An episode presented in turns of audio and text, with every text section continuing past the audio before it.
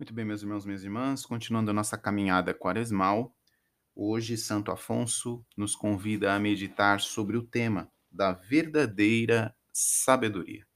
Peçamos a intercessão da Virgem Maria que nos ajude a dar a cada dia um passo na direção da verdadeira sabedoria, que é o seu Filho Jesus.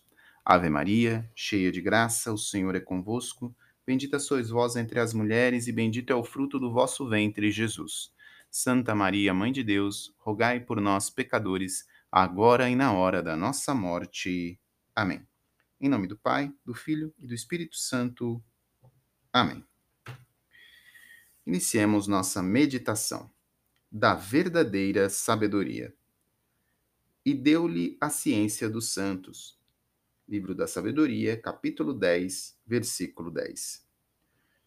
Ó oh, que bela ciência o de saber amar a Deus e salvar a alma. É esta a ciência mais necessária de todas, porquanto, se soubéssemos tudo e não nos soubéssemos salvar, nada nos aproveitaria e seríamos eternamente infelizes. Ao passo que seremos eternamente bem-aventurados se soubermos amar a Deus, ainda que no mais fôssemos completamente ignorantes. Quantos sábios estão no inferno? Quantos que aqui foram ignorantes gozam no paraíso? Que aproveitou aqueles a sua sabedoria? Que prejuízo causou a estes a sua ignorância? Compreendamos bem que os verdadeiros sábios são aqueles que sabem adquirir a graça de Deus e o paraíso que bela ciência a de amar a Deus e salvar a alma.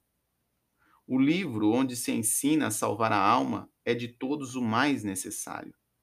Se soubéssemos tudo e não nos soubéssemos salvar, nada nos aproveitaria e seríamos para sempre desgraçados. Ao contrário, seremos eternamente felizes se soubermos amar a Deus, ainda que no mais fôssemos completamente ignorantes.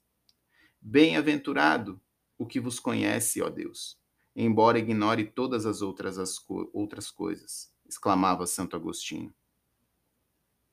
Certo dia, Frei Gil disse a São Boaventura: Feliz de ti, Padre Boaventura, que sabes tantas coisas, e eu, pobre ignorante, nada sei.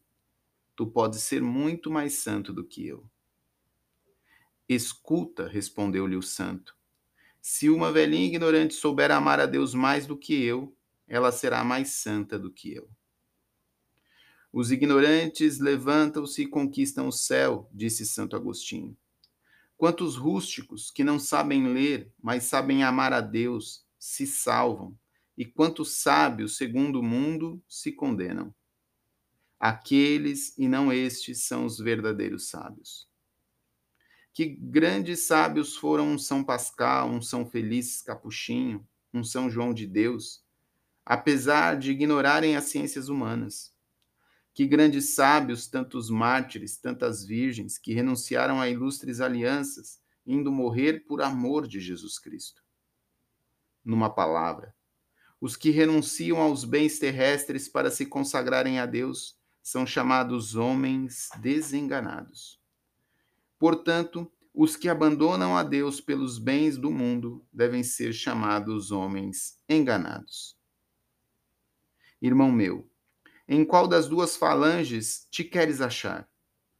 Para que faças boa escolha, aconselha-te São João Crisóstomos, que visites os cemitérios, que são as mais excelentes escolas para aprender a vaidade dos bens terrestres e a ciência dos santos.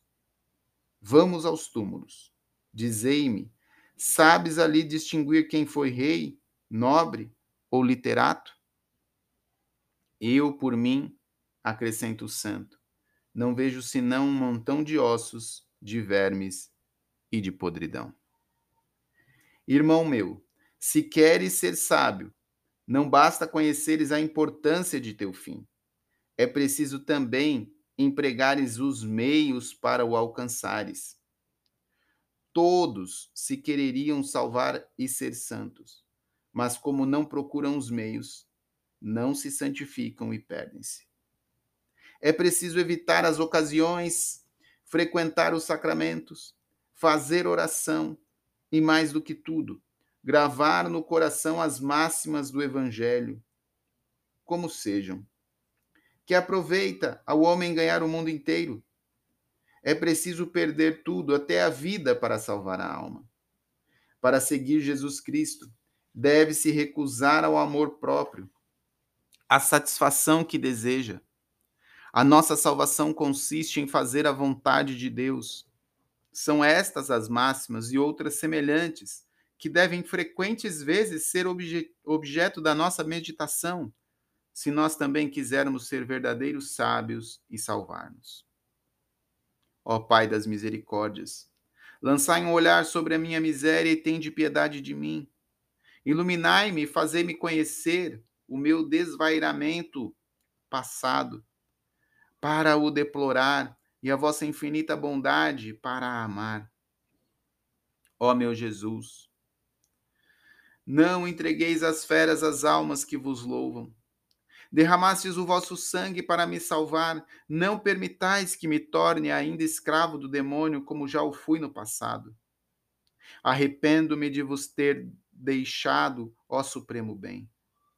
Amaldiçoo todos os instantes em que, por minha própria vontade, consenti no pecado, e uno-me estreitamente à vossa santa vontade, que só deseja minha felicidade. Ó Pai eterno, pelos merecimentos de Jesus Cristo, dai-me a força para executar tudo o que é do vosso agrado. Deixai-me antes morrer do que opor-me à vossa santa vontade. Ajudai-me com a vossa graça a depositar unicamente em vós todo o meu amor e a desligar-me de todos os afetos que não se referem a vós. Amo-vos, ó Deus de minha alma, amo-vos sobre todas as coisas, e de vós espero todos os bens, o perdão, a perseverança em vosso amor e o paraíso para vos amar eternamente.